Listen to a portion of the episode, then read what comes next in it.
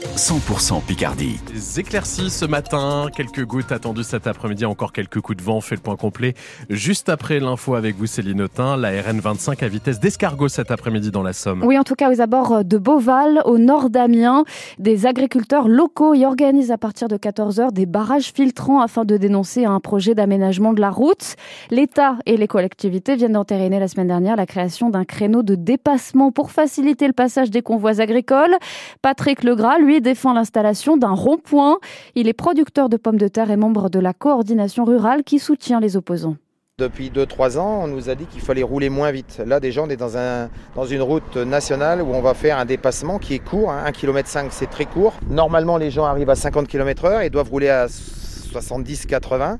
Là, aujourd'hui, à partir du moment où il va y avoir un dépassement, n'importe qui vous dira que les gens vont être tentés d'accélérer. Et l'accélération fait que ça va être encore plus dangereux.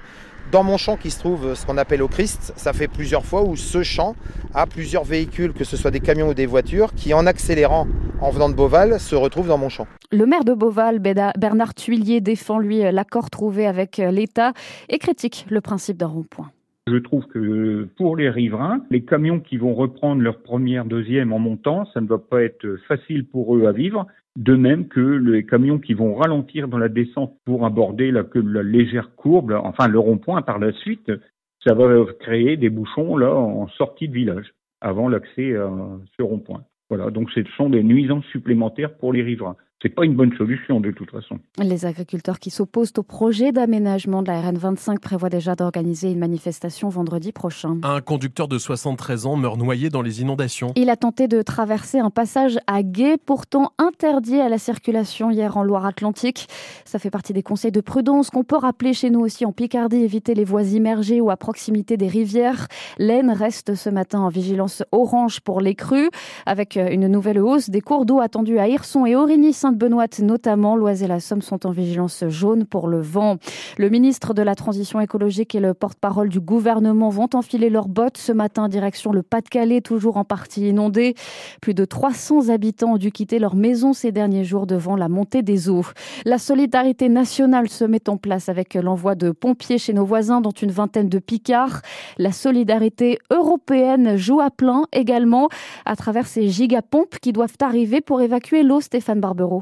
Quatre pompes de la sécurité civile, dont deux de grande capacité, sont installées ce matin à l'écluse de Mardic, près de Dunkerque, ainsi qu'à Cuinchy, dans le Béthunois. Elles doivent permettre de soulager les bassins de l'Aa et de la Lys. Dans ces mêmes secteurs, le préfet du Pas-de-Calais a également réquisitionné des pompes qui appartiennent à des entreprises privées pour doubler les capacités. Demain, c'est la solidarité européenne qui va se mettre en place. En tout, 8 gigapompes venues des Pays-Bas, de la République tchèque et de Slovaquie seront installées dans l'Odomarois sur la digue de la Haute-Meldic, mais aussi dans le Calaisie à Ardres, en cumulant tous ces moyens de pompage qui sont encore plus importants que lors des premières inondations il y a deux mois. On va évacuer 60 000 mètres cubes d'eau par heure, ce qui revient à vider une piscine olympique en un peu moins de trois minutes. De plus en plus de critiques pointent le mauvais entretien des fossés, les travaux empêchés par les études d'impact. Ça rappelle chez nous les derniers débats à ce sujet sur la côte Picarde ensuite aux inondations de novembre. Le président de région Xavier Bertrand assure qu'il va lancer des travaux maintenant, qu'on n'aille pas me balancer des arrêtés administratifs, ajoute-t-il. 7h03 après l'assassinat de Saint-Just en chaussée, trois suspects présentaient un juge d'instruction. Et parmi eux, ce jeune de 19 ans qui a avoué avoir donné les coups morts les coups de couteau mortels. Selon les investigations, il a agi à cause de violences commises pendant la nuit de la Saint-Sylvestre par la victime sur sa petite amie. Deux autres hommes doivent répondre de complicité. Deux chevaux bien picards viennent renforcer les effectifs des gendarmes de Saint-Valery-sur-Somme. Ivoire et Gesco de race Henson vont se consacrer uniquement à la surveillance de la côte pour empêcher les tentatives de traversée de la Manche. On fait les présentations dans le prochain journal. Le Conseil constitutionnel a encore tout le mois de janvier pour se prononcer sur la loi immigration. Mais le ministre de l'Intérieur, Gérald Darmanin, réunit déjà les préfets aujourd'hui sur le sujet. Il s'agit, je cite, de commencer à appliquer le texte, notamment en ce qui concerne les mesures de régulation. Tout est devenu flou et la suite, on verra. Eh oui, c'est peu ou prou ce que Kylian Mbappé a encore répondu hier soir aux questions sur son avenir au sein du PSG.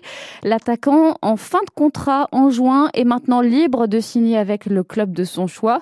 Mais il assure n'avoir pris aucune décision.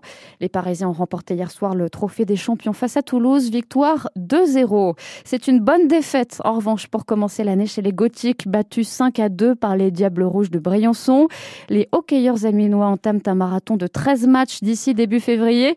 Ils reçoivent les Ducs d'Angers dans deux jours au Coliseum.